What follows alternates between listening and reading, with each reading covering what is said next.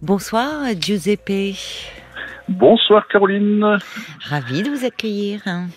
Mais moi aussi, je vous dis un grand bonjour de la Belgique et surtout je vous souhaite une bonne Saint-Nicolas. On peut encore celle-ci décembre. Ah mais oui, merci. Bonne Saint-Nicolas. Et alors comment ça se passe en Belgique, la Saint-Nicolas? Ah, écoutez, euh, ben, on a le grand saint qui de temps en temps parcourt les villes et puis distribue les bonbons aux enfants. Ah les, enfants vont l'embrasser, c'est très sympa. Oui. Ah, c'est une tradition très ancrée, et, y compris en Alsace, que je salue d'ailleurs.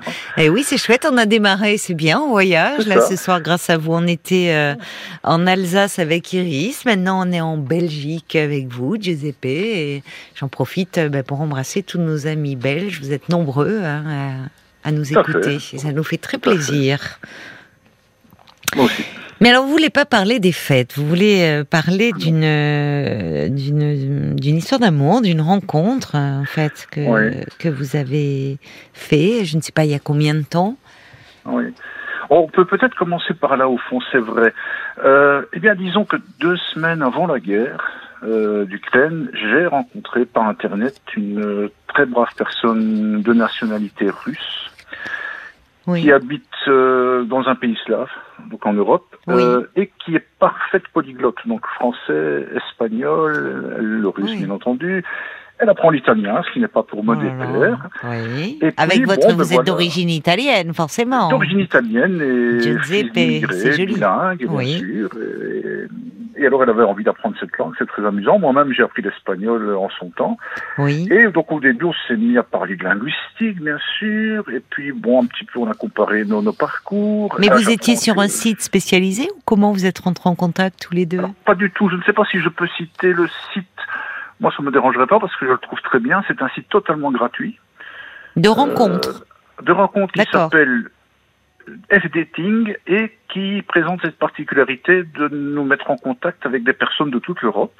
Ah, et je dirais des personnes dont j'ai souvent eu le, grand plaisir d'avoir très rapidement le numéro de téléphone, des discussions très franches, très, très honnêtes, euh, pas du tout axées sur le sexe. Et puis bon voilà, je suis tombé sur cette personne qui, alors j'ai pas eu coup de foudre tout de suite, tout de suite, tout de suite, mais ça n'a pas tardé. Hein. Ça je peux vous ah dire. oui, ça y est, vous le. Ah oui, parce qu'on est passionnés tous les deux par la linguistique. Euh, vous avez un coup de foudre linguistique. Ah oui, oui, oui. Moi, j'ai. Bon, ça commence comme ça, hein, méfiez-vous. Ah mais oui, oui, parce que moi j'ai étudié plusieurs, plusieurs langues étrangères, oui, donc ben, on avait au moins le français, l'espagnol et l'anglais en commun. Je trouvais ça vraiment amusant. Moi, j'avais appris un peu le russe. Donc on s'est mis un peu à échanger dans différentes langues, ça rigolait bien. Hmm. Et puis ben voilà, euh, je, lui ai dit en blaguant, euh, oh, je viendrai bien, boire un café chez toi. Et là, elle m'a envoyé un message audio par WhatsApp, elle m'a dit, ben, j'en serais ravi. Ah, ben, formidable. J'avais jamais pris l'avion, j'avais jamais pris l'avion de ma vie. J'ai pris l'avion, j'ai pris mon courage de main, j'y suis allé. Et miracle. Miracle. Miracle. C'est-à-dire que là, euh, vous vous êtes vu. Coup de foudre. Coup de foudre. C'est chouette. Oui, alors au premier soir un petit peu tendu, et puis le lendemain, euh, un 25 mai, je m'en souviens, c'était Sainte-Sophie, patronne de la Bulgarie, voilà, donc euh, les pays slaves. Euh, et puis voilà. Et donc ça s'est très très bien passé, j'y suis retourné deux fois, si ce n'est que cet été, j'ai eu, ah, comment dire, une sorte de relent psychanalytique, euh, un peu, je me suis mis pendant quelques jours à la détester. Bon. Et et elle ne comprenait pas trop pourquoi, et j'ai trouvé le courage de le lui dire. Et en fait, ce qui s'est passé, c'est que, bon, moi j'ai eu une enfance un petit peu très bizarre, c'est-à-dire fils d'immigrés, très haut potentiel, cinq ans d'avance à l'école primaire, très mal exploité. Je m'étais mis en tête de faire des études de médecine. Mes parents fiers, très très fiers. Ils se voyaient déjà les parents d'un médecin, ils avaient acheté la mm. maison, enfin tout ça. Et puis je me suis rendu compte que ben, étudier par cœur, c'est pas mon truc. Oui. Et donc, avec l'aide d'un assistant social psychologue, je me suis orienté vers la philosophie et partant de la philosophie, donc un, diplôme d'études approfondies en logique, philosophie du langage et parallèlement des études de langue. Très très bien réussi, avec de très hauts grades, si bien que j'ai obtenu une bourse pour étudier à l'étranger, à l'université de Bologne, qui était ah à l'époque euh, notamment dirigée par Umberto Eco, le, grand romancier. Ah oui, d'accord. Oui, voilà, donc euh, voilà, donc j'avais obtenu une bourse pour travailler dans son département. Et 15 jours avant mon départ, euh, alors moi je louais encore une chambre chez mes parents et mm. ma maman, dans un accès de folie, m'a dit euh, tu nous abandonnes, c'est dégueulasse, tu peux, tu, tu, tu, pars où tu veux. Elle a jeté mes affaires dans la rue en hurlant que j'étais un fils indigne. Oh là là. Et tout, tout a été détruit. Euh, C'est-à-dire que je n'ai jamais réalisé mon rêve. Mais vous n'êtes bien pas parti du beaucoup coup de chômage. Pardon? Mais quand vous dites tout a été détruit, c'est-à-dire que vous n'êtes pas parti? Alors, je suis parti, mais vous savez, c'était l'époque où il n'y avait pas de GSM, il n'y avait pas d'ordinateur portable. Donc, j'avais Oui. la voiture qui était remplie de toutes mes affaires, tout, tout ce qu'il y avait dans ma chambre, des téléviseurs, des- un gros PC. Hmm. Alors, je suis parti. J'ai jamais trouvé finalement de, de location parce que vous savez, bon, j'ai un nom d'origine sicilienne, le nord de l'Italie, on n'apprécie pas trop. En plus, vous savez, une voiture remplie de matériel électronique, euh, c'est très difficile à garer. Bon, j'ai renoncé, voilà. euh, on peut Oh parler là, de, ouais. de l'acheter, on peut parler de tout ce qu'on veut, mais je dirais que mais le non, choc vous êtes a été parti, tellement enfin, violent. Mais vous auriez pu euh, avoir des ailes, être porté justement Oui. par euh, vos parents, leur fierté.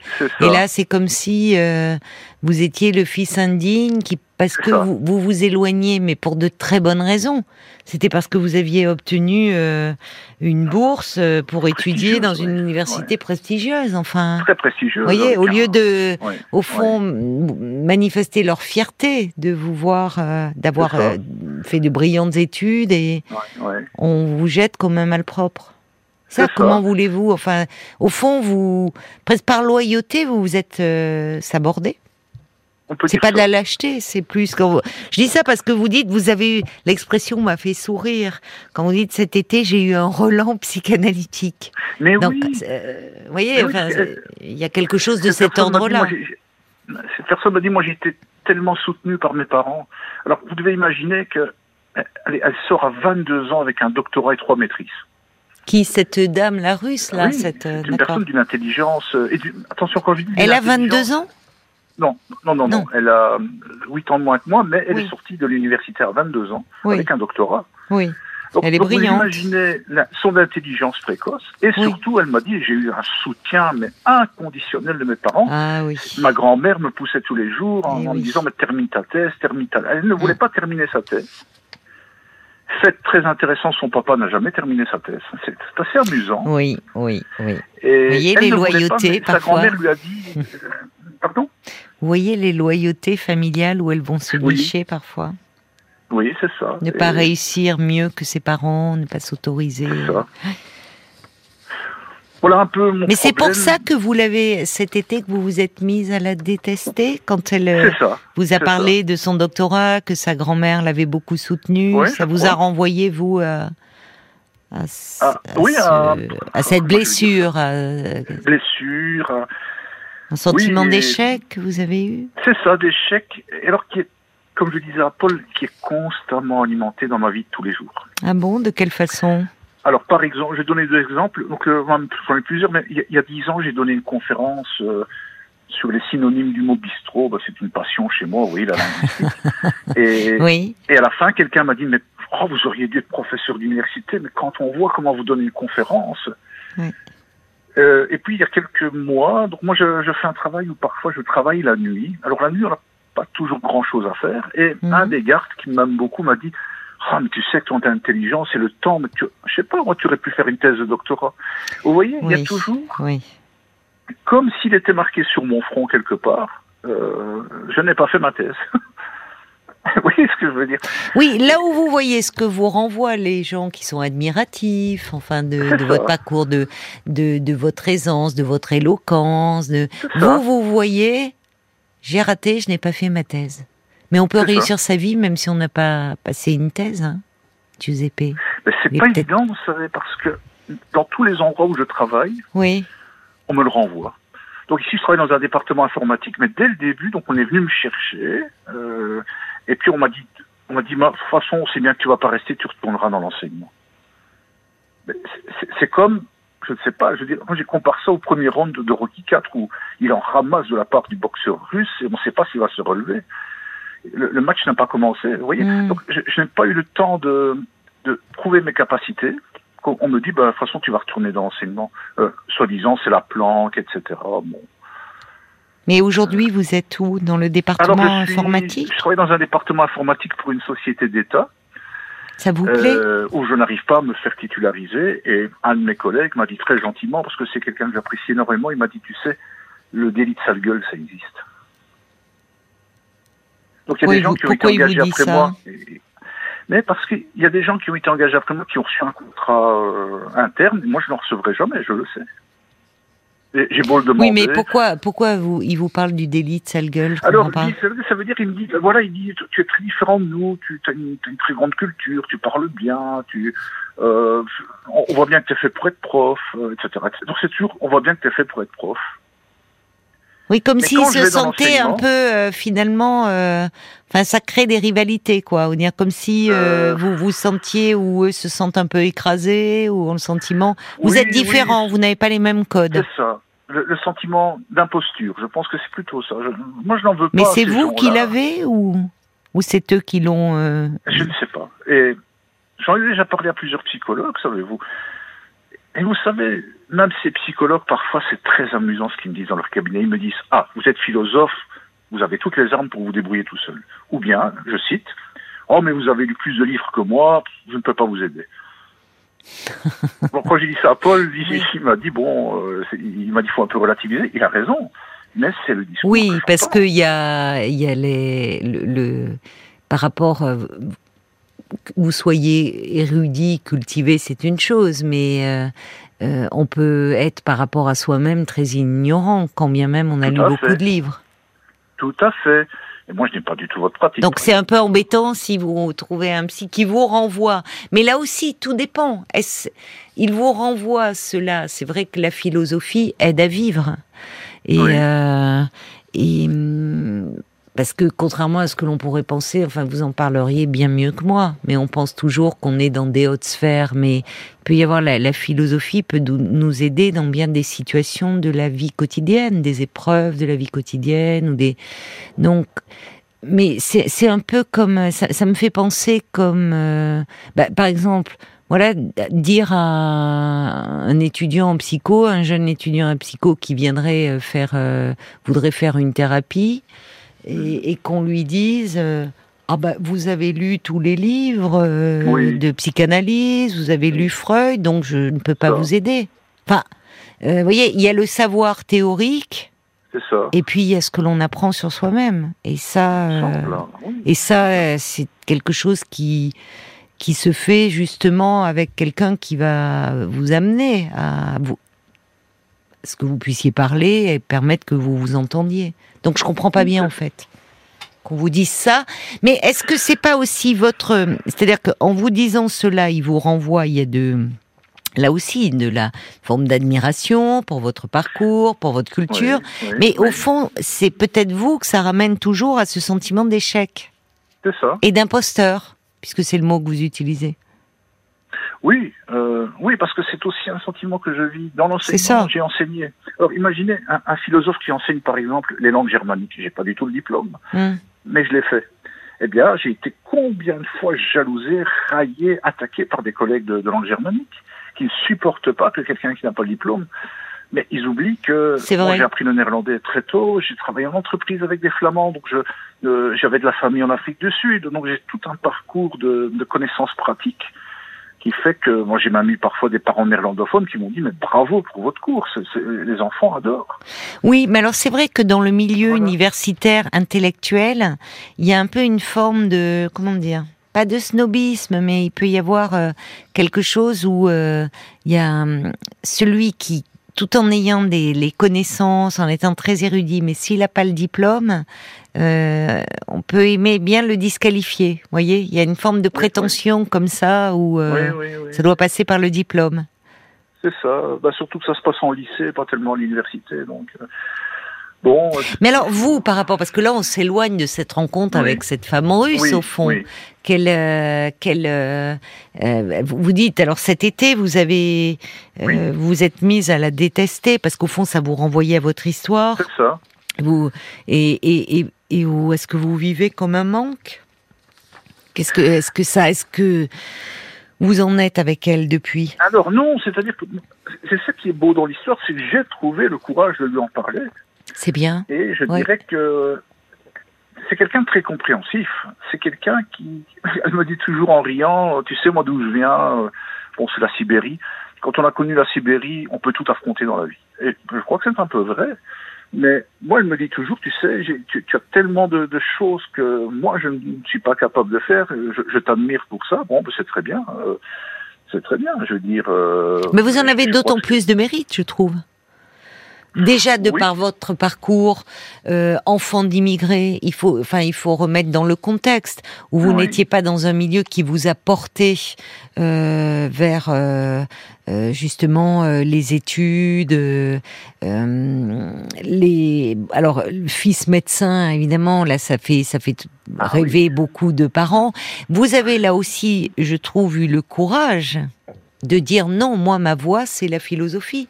Il faut du courage pour euh, justement ne ne pas euh, ne pas rentrer dans le désir de ses parents et suivre sa propre voix. Il y a tellement de gens qui se rendent compte, sur le moment on est pris là-dedans, on s'en rend pas compte, mais qui se rendent compte à 40 ans parfois qui sont dans un métier qui ne leur correspond pas. parce qu'au fond, ils ont réalisé les rêves de leurs parents plus que leurs rêves à eux. Bah, vous, si jeune, vous avez trouvé la force de vous affirmer et de, et de dire non, ma voix c'est la philo. C'est ça. Ben oui, mais c'est pas euh, c'est pas simple parce que là déjà vous auriez pu vous avez pris le risque de décevoir entre guillemets vos parents et, et, et, forcément personne n'aime décevoir ses parents. Mhm. Vous avez eu cette force là. Et d'ailleurs, vos parents avaient fini par respecter votre choix. C'est le fait de partir, de vous éloigner, où là, vous étiez un fils ingrat, selon votre mère, et elle vous met à la porte, ce qui est d'une injustice terrible. Mais d'ailleurs, j'y pense, si ça vous tourmente autant, enfin, cette histoire de thèse, pourquoi vous la passeriez pas? Enfin, puisque c'est vous, vous aimez étudier, vous aimez l'étude, vous aimez, pourquoi, euh, pourquoi vous le feriez ah, pas aujourd'hui? Cet épisode m'a totalement dégoûté de lire, couplé à un autre. Quel épisode le, fait que votre mère vous ait fichu à la porte? Oui, c'est ça. C'est ça, je, n'arrive plus à lire un livre, ça, à, part, à part des livres sur les brasseries ou des choses comme ça, ou un peu de linguistique. Euh, la philo, je, n'y arrive plus. Et alors surtout, ce qui s'est passé, bah, il y a une douzaine d'années, j'ai divorcé, bon, à la demande de mon épouse, euh, qui a jeté toute ma bibliothèque euh, profitant que j'étais parti travailler au Luxembourg. Ah oui, elle savait que. Euh, j'assure que. Ce que vous aviez de plus précieux, vos livres, en fait. Ah, écoutez, il y, avait des livres là-dedans qui avaient même été signés par des sommités internationales. Bon, je cite par exemple, pas le chanteur, mais Michael Jackson, qui était le plus grand spécialiste de la bière qui m'a signé personnellement un livre. ah oui, oui, c'est pas le chanteur. Il s'appelle Michael Jackson aussi. Alors nous, on dit Michael. Ah oui, eh ben... oui, oui, c'est pas une Parce que vous me faites rire quand vous dites sommité international. Je me dis, ah, tiens, qu'est-ce que vient faire Michael Jackson là-dedans C'est pas le chanteur. oui, oui, d'accord. Le grand écrivain Ah oui, eh il doit en avoir marre. On doit lui faire le, le coup à chaque fois. ah, il est décédé, ce monsieur. Il est mort, ce pauvre homme. Ben, il a eu la gentillesse de me dédicacer son livre. Et ce, livre, mais, enfin, j'y tenais comme... Euh, oui. Enfin, c'était comment je vais dire en français ma, jalousie en moi. Enfin, personne d'autre. Eh ben, euh, voilà, j'avais 120 livres sur la bière, des, dizaines de livres sur la linguistique, des livres qui m'avaient été envoyés d'Afrique du Sud, d'Angleterre. Oui, ben elle savait ce qu'elle faisait. Elle savait qu'elle allait vous toucher au plus haut point en faisant cela. Donc. Euh...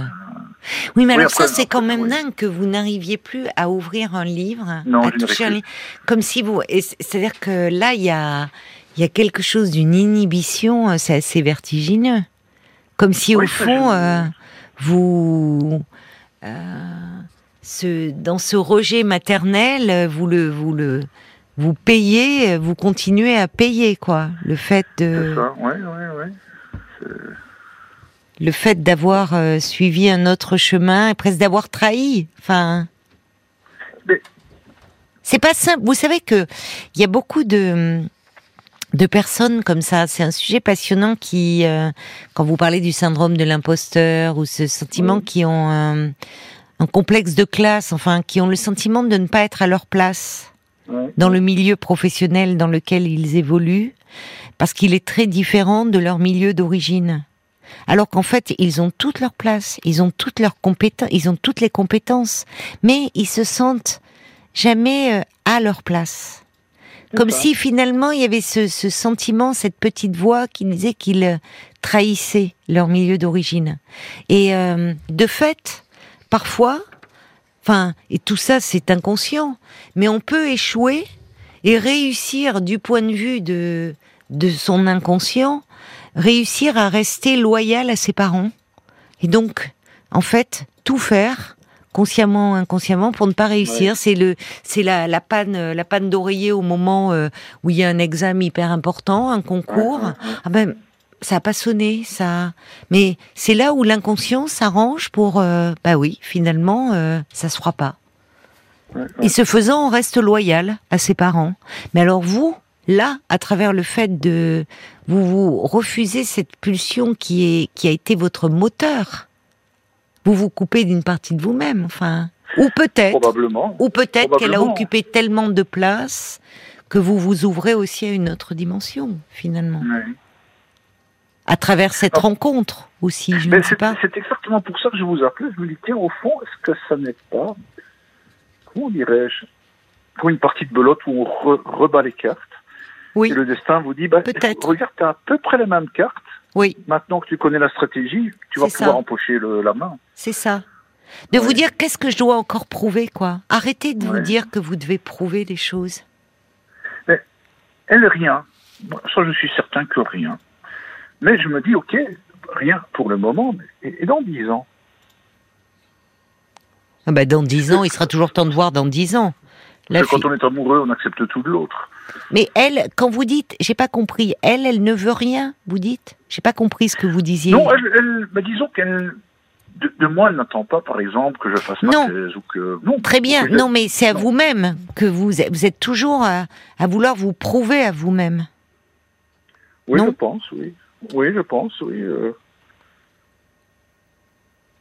Parfois, dans, dans le, quand on développe aussi comme ça. Euh, quand on est beaucoup dans la dans la dimension, dans la sphère intellectuelle.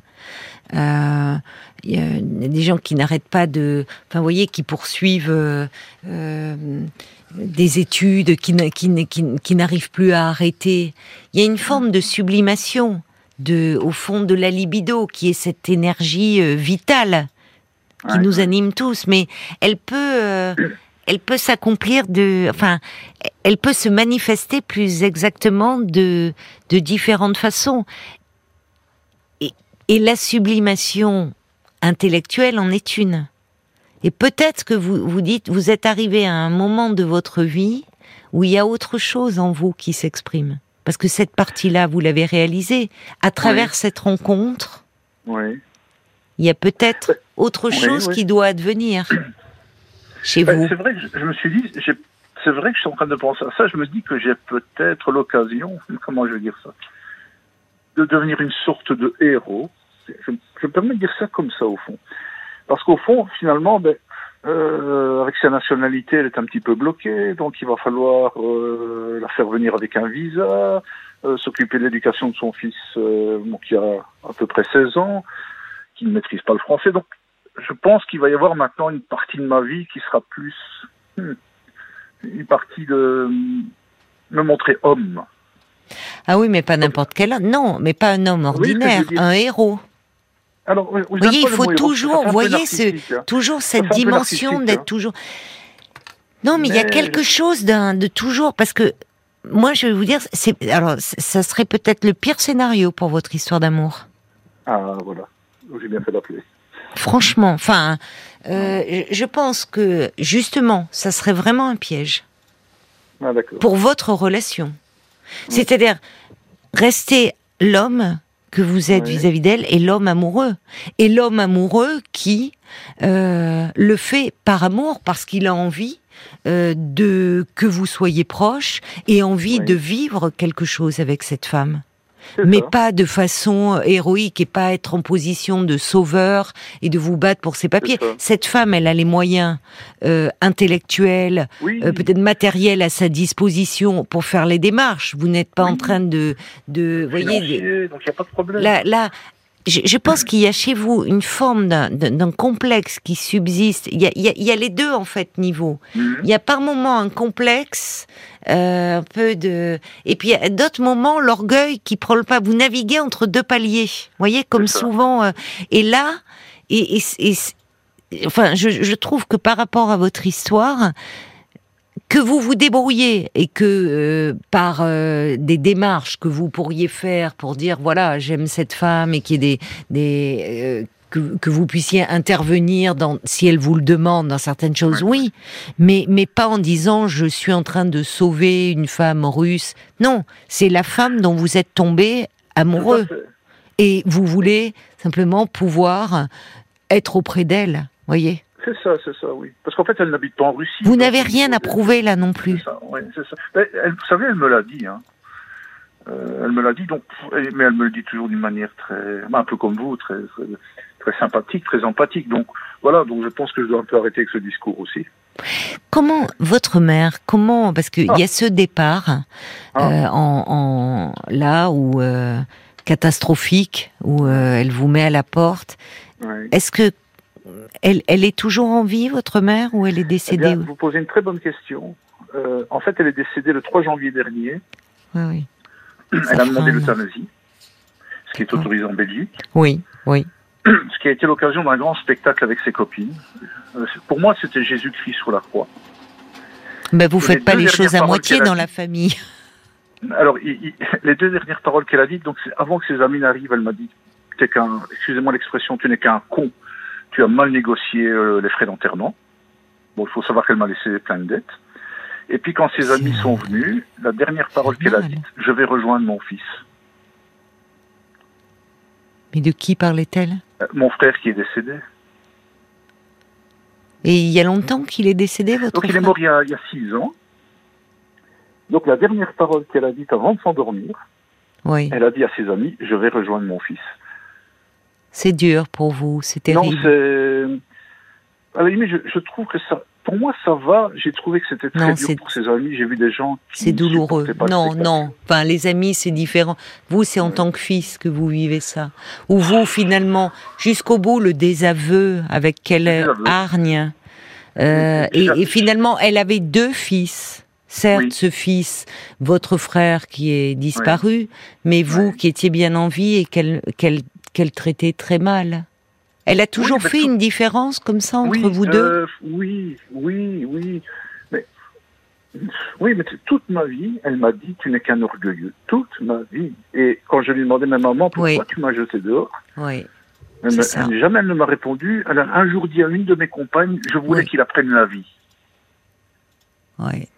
Bon, vous voyez, dans Tu n'es qu'un orgueilleux, euh, finalement, c'est elle qui se sent, c'est comme si elle se sentait rejetée, rejetée par le fait que, au fond, vous euh, vous vous êtes extrait de ce de votre milieu familial, ce qui ne veut pas dire que vous l'avez renié. Ah mais il y a des non mais c'est ce que je vous disais tout à l'heure c'est toujours douloureux. On peut être l'exil on peut le connaître aussi de cette façon-là socialement c'est une forme d'exil. C'est-à-dire, c'est douloureux pour les personnes qui euh, euh, changent de milieu social et qui peuvent avoir le sentiment de trahir leur milieu d'origine, en premier lieu leurs parents, et parfois les parents qui peuvent se sentir euh, rejetés d'une certaine façon. Moi j'entends ça derrière, tu n'es qu'un orgueilleux. Parce qu'à un moment, c'est comme si on n'arrivait plus à se comprendre. Et c'est, c'est comme si on, on n'était plus dans le même monde. Et comme c'est un univers que, que votre mère ne, ne comprenait pas, non pas parce qu'elle était bête, mais parce qu'elle n'avait pas accès à cet univers-là. Vous voyez, de, le, le, le, milieu universitaire, les thèses, les... Donc finalement, il se crée euh, à un moment une forme d'incompréhension qui est douloureuse en fait, et qui se traduit par cette parole qu'elle associe à de l'orgueil. Alors qu'en fait, euh, c'était pas, vous étiez poussé par ce désir d'apprendre, qui est un merveilleux moteur. Hein. Oui, alors, alors couplé avec beaucoup d'humour. Je suis quelqu'un qui, joue avec les mots. Euh, je suis un admirateur de Raymond DeVos, par exemple. Eh bien, dès que j'employais l'humour, je, recevais dans la figure "Tu n'es qu'un gamin, t'as pas grandi." Voilà. Mais elle était la première, par exemple, à, à, me dire tiens, il, enfin, il est mort maintenant, mais ah, il y a Raymond DeVos. Ah, vous voyez, bien le voir. vous voyez. Et donc, oui, on a été voir Raymond Mais donc, tu n'es qu'un gamin, tu n'as pas grandi. C'est finalement vous restiez aussi son gamin. C'est-à-dire qu'elle arrivait, elle avait du mal à se situer par rapport à vous, votre mère. Ça. Comme si à un moment elle pouvait plus rien vous apporter, comme si vous évoluiez euh, euh, dans, dans des sphères, comme si vous n'aviez plus les mêmes valeurs. Vous voyez, comme on dit un peu dans la pub, on n'a pas les mêmes valeurs. Et comme si elle-même était perdue. Votre frère, est-ce que lui, euh, et, à quelle voie avait-il suivi? Alors, d'abord, il est donc deux ans plus jeune que moi. Alors, lui, euh, il avait un bachelier en animation du tourisme. Oui. Et il est rentré, il est parvenu à rentrer dans une banque après des tests. Oui. Alors, alors qu'il était assez mauvais en maths et en néerlandais. Hmm. Bon, mais bah, il y a, peut-être des banquiers qui sont mauvais en maths, vous savez. Euh, oui, mais lui était très bon, comme on dit en français, en tchatch, donc il était très bon commercial. Eh ben alors voilà. Il a très vite grimpé. Mais alors, est-ce que ça, votre mère peut-être c'était plus accessible, enfin, ou c'était, c'était, ça touchait à l'argent, enfin, elle, je ne sais pas, ce qui fait qu'elle. Euh, il était resté plus proche, même géographiquement? Euh, oui, géographiquement tout à fait. Ça. Mais parce que, parce que, bon, je vais être un petit peu mesquin. Mais bon, d'abord, lui a eu deux filles, moi, j'ai pas eu d'enfants. Oui. Mais bon, c'était très intéressant pour lui et sa compagne de temps en temps mettre les filles chez la grand-maman. Parce qu'ils avaient d'autres choses à faire. Voilà. Et donc, moi, je ne juge pas, mais bon, ça, ça, à la fin, au moment de sa mort, elle, m'a dit, je me suis rendu compte que je me suis un peu manipulé. Bon, ça, mais Dieu merci. Bon. Euh, mais c'est douloureux pour vous. Il avait réussi, il avait une villa, il avait des enfants, voilà. Donc le modèle italien, voilà. C'est ça. Voilà, ce n'est que ça. Moi, moi je n'ai, voilà, par malheur avec mon épouse, biologiquement, ça n'a jamais marché. Voilà. Euh, alors qu'on a, on, a réalisé les tests tous les deux, donc on était tout à fait mm. euh, capables de, de, de, faire des enfants, mais ça ne marchait pas. Voilà, bon. Mais il y a un besoin, vous voyez, ça rejoint d'une autre façon, là, le, euh, ce que Muriel nous disait dans ce lien à sa mère, c'est toujours très douloureux pour un enfant de ne pas se sentir aimé.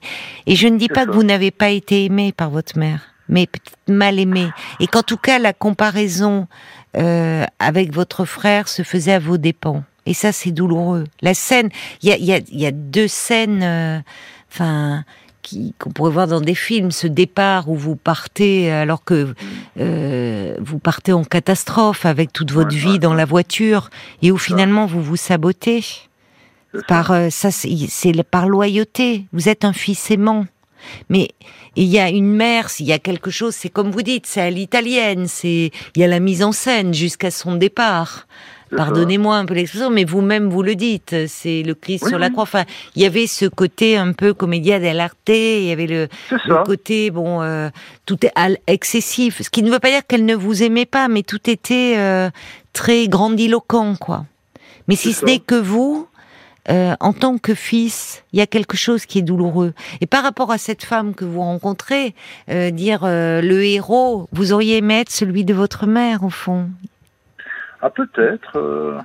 Il y a cette quête, ce besoin de reconnaissance chez vous, qui, qui est qu'on comprend au vu de, de l'histoire que vous avez de fils avec votre mère. Ouais, c'est ça. Avec cette mère qui ne savait pas, qui, qui vous aimait certainement, mais qui ne savait pas être euh, démonstrative et tendre euh, dans, et qui en tout cas. Et d'ailleurs, on parle beaucoup de votre mère et votre père dans l'histoire. Alors bon, mon père, bon, c'est à la fois un brave homme mais bon, c'est un ouvrier qui a travaillé toute sa vie en fabrique de fer, très dur. Oui, oui. Il son jardin. Oui. Mais euh, qui buvait, qui cognait, qui ah trompait sa femme. Et qui, aujourd'hui encore, est dans une maison de retraite et il nie tout ça. Et bon, j'ai parlé avec des psychiatres qui m'ont dit, vous ne devez pas vous en faire. C'est un homme avec lequel on est incapable d'entrer en communication. D'accord. Euh, voilà, il a été élevé, si vous voulez, à la, dure. Oui, à la dure, oui. à la sicilienne. oui, oui, Vraiment, bah, si j'ai bien compris, bon, il devait garder des, des, brebis à 14 ans dans les bois, oui, oui. Euh, se battre contre des loups, ça, mais ça, j'y crois. Hein. Oui, oui, mais oui, bien sûr, pourquoi ne pas y croire? mais je bon, je lui en veux, mais quelque part, il m'a toujours donné un conseil et je crois que ça a guidé ma vie. Il m'a dit, c'est trop ça très drôle, si tu veux être respecté de ton ennemi, apprend d'abord sa langue. Ah, oui. Ah, et, Et vous avez. Un coup de pied oui. au derrière et, Et vraiment oui. un coup de pied. J'ai été obligé d'aller au cours d'italien à l'école primaire alors que je parlais Oui. déjà la langue. Mais oui, vous avez fait de la lui- linguistique après. Oui, Voilà. oui. Et lui, était quand même content que je fasse la linguistique. Alors il m'avait toujours dit, je je ne suis pas d'accord que tu fasses l'espagnol parce que bon, les Siciliens les Oui. Espagnols. Oui, Mais- bien sûr. Quand, quand il m'écoutait euh, ré- répéter les, les cours de vidéo, puis ça c'est à côté de moi, il, il s'intéressait à la Il langue. quand s'intéressait, oui, c'est ça. Oui, euh, Il devait être fier, C'était un homme violent. Oui, mais euh, oui, mais euh, comme vous dites, du fait de son histoire, au fond, il n'y a pas eu, c'était âpre. Il n'y avait pas de place pour. et votre père n'avait pas les mots aussi pour. C'est euh, ça, c'est ça. Et d'ailleurs, dans apprend la langue, enfin, c'est hum, quand on n'a pas les, les mots, on est on est dans une grande. Enfin, là aussi, c'est une forme d'exil. Déjà, il n'avait pas la, la langue du pays dans lequel il, Ouais, il ouais. était venu vivre, et euh, ça renvoie à une à une grande solitude intérieure de. C'est la plus grande des solitudes de pas avoir les mots. Ouais, surtout qu'il il parle, je ne sais pas pourquoi, mais il parle très très très très mal français, Mm. alors que tous ses amis l'ont appris. Mm, mm. Lui, il est toujours resté cantonné au sicilien et à l'italien. Et Qui est sa langue aussi, qui est sa langue maternelle. mais- des amis, Ouais. les amis euh, se moquaient de lui, ça se voyait. hein. Mais quelle, quelle histoire en même temps? Vous, euh, et le, le parcours que vous en avez eu, vous en avez d'autant plus de mérite. Mais c'est pas évident de conjuguer tout cela. Non, conjugué, c'est un- c'est le cas de le dire. Mais oui, mais oui, c'est- Oui. Toujours à la linguistique. c'est ça. Mais vous savez, j'ai- voulu faire l'expérience de mon père et je suis parti un jour sur un coup de tête en Tchéquie. Oui, Et je me suis dit, j'ai une fois envie de voir un pays dont je ne connais pas la langue. Comment je vais m'en sortir? Et là, j'ai quand même compris que ça ne devait pas être facile pour mon père. hein. c'est ça, c'est ça. Euh, donc avec les rudiments de russe que j'avais, Oui. un peu Mais je me suis dit, au fond, il a dû vivre la même chose avec des rudiments de sicilien qui contient. Mais vous marchez dans les pas de votre père. C'est une histoire d'exil au fond et d'exilé et de C'est et on ça. peut être exilé en son pays. Et il y a, on, le voit aujourd'hui avec les jeunes gens, ce qui se passe, la violence dans les cités, les rixes, Oui. euh, euh, chez les chez les très jeunes garçons. Ils ont ils sont très jeunes, ils ont 14, 15 ans. Et en fait, ce sont des jeunes qui sont en panne de mots. Et quand on est en panne de mots, on peut euh, être sous le règne de la violence en fait. Les mots, c'est aussi la civilisation. Mais je, je suis tout à fait d'accord avec C'est la culture, c'est, enfin, vous voyez, là, quand on n'a pas les mots, on est beaucoup dans l'archaïque. hein. Enfin, vous ça. avez une histoire. euh, je, je pense qu'il y y a chez vous ce besoin de reconnaissance, mais pour revenir à votre histoire, euh, à cette histoire d'amour, là, Mhm. enfin, et autour qui s'est noué sur euh, euh, ce, ce plaisir, ce, ce goût des, des, des langues en, en commun euh, avec cette femme. Peut-être que là, vous allez trouver quelqu'un qui vous correspond et avec qui vous pouvez, euh, enfin, vous sentir aimé pour ce que vous êtes, pour vous-même, et pas chercher toujours à devoir donner plus et faire plus. Ah, mais ça, j'en suis convaincu. hein. Mais vraiment, j'ai vraiment ce sentiment. Oui, que que j'ai vraiment trouvé le, Mm. La deuxième partie de l'assiette cassée, je veux dire. C'est ce que dit Cassé. C'est ce que hein. dit Brigitte, qui dit vivre le présent, c'est pas mal, hein, tout simplement. Et on verra dans dix ans. Rendez-vous dans dix ans, Giuseppe. On va, on va regarder ce qu'en disent les auditeurs de votre histoire et, Allez. et Le- de ce parcours. euh. Le valet de cœur vous dit que vous n'avez rien raté, thèse, Non. doctorat ou diplôme. Rappelez-vous, un outil aussi parfait soit-il ne l'est réellement que par la main qui l'utilise. L'envie de partager, l'intention bienveillante de transmettre, sublime ces diplômes encadrés et posés sur une étagère. Continuez à captiver vos auditoires et surtout continuez à captiver cette belle slave. Vous êtes brillant au-delà des reconnaissances officielles, alors vivez-le pleinement. Et puis alors, on voyage ce soir parce qu'on a eu euh, l'Alsace, euh, la Belgique, Oui. euh, les pays slaves. Là, c'est l'ours catalan euh, qui nous écrit sur l'adresse mail Ah oui.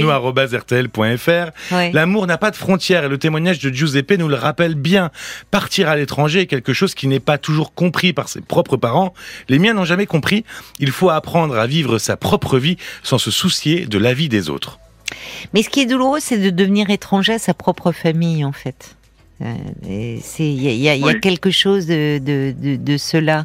Et peut-être qu'aujourd'hui, il est un peu temps de vous apaiser par rapport à toute votre histoire et, voyez, à aspirer à vivre euh, ce que vous avez à vivre avec cette femme simplement. Oui, c'est ce que me dit mon oncle, hein, avec qui je m'entends, le frère de mon père, avec qui je m'entends très très Vous très voyez? Bien. Et donc Oui. il n'est pas non plus toujours un saint, mais bon. Oui, mais personne ne très l'est. ouvert, très... Puis ça et, serait, vous avec savez, j'ai une vivre. Très bonne relation. hein. Et Vivre. il me dit, bah vas-y. euh, Eh ben alors. Et D'ailleurs, je, je, je, l'ai remercié parce que il a dit à mon père, euh, il est tombé sur quelqu'un de bien. Ah, il a dit à ça, votre père. Qu'un Sicilien dit ça. Oui, Ça veut dire. voilà. euh, Elle est là, la reconnaissance. Oui, oui. Elle Ah est oui, là. je trouve c'est- euh, en fait, il l'a vu un petit peu en vidéo. Il a dit c'est quelqu'un de bien. Et mon père a dit je donne mon autorisation, enfin euh, mon assentiment. vous voyez Et j'ai trouvé ça formidable. Oui. Vous voyez Ils encore une- jamais rencontré, mais ils sentent que c'est la bonne personne probablement. Ah, je reçois un message de Jacques qui est en italien, qui est la plus belle langue pour la Ah. pour la langue de l'amour. Mais alors, euh, non, moi je vais pas m'y risquer parce que je suis, moi je suis absolument, je suis Oh. nulle en langue. Non, non, vas-y Paul, tiens, allez, tu as Ah, le je sais pas message. parler italien, moi. Euh, Euh, ti auguro una bella storia d'amore con la tua ragazza russa. Russa. Oui. Andra tutto bene. Mais Écoutez, je vous félicite tous les deux. C'est- pas mal pour un début, mais vraiment. ragazza, ragazza. Ah, le- ragazza. Bravo. Voilà, bravo. Vous pouvez nous Non, je traduire à une très belle. Alors, si vous répétez la phrase, je vous la Oh traduis. non, oh non, non, non, non, non, Ah, pas si, deux fois. vous plaît. Non. Je n'ai pas bien écouté. Giuseppe, ti auguro una bella storia d'amore con la Giuseppe, tua je- je te ragazza. souhaite- Donc, Giuseppe, je te souhaite, je t'augure, je te souhaite une belle histoire d'amour avec ta, ta, ta dulcinée, on va dire. Tua ragazza russa andrà tutto bene. Tout ira bien. Eh ben voilà. Andrà tutto bene. Vous voyez, euh, c'est bien qu'on s'y est mis à deux et, Ça bosse, et- et on y est arrivé. Vous nous avez inspiré, c'est vrai qu'on vous a, c'est vrai que vous savez euh, captiver un auditoire. Vous nous euh, avez emporté dans votre histoire familiale. Vivez votre histoire, la présente, pleinement, vraiment. Ah bien, c'est ce qu'on va faire. et- C'est un plaisir en tout cas, vraiment. Giuseppe, Henri de- Balchaya Spasiva. Je vous embrasse. Au revoir, Giuseppe. Caroline, merci beaucoup pour tout. Bonne soirée. Bonne soirée. Au revoir. Bonne soirée à tous.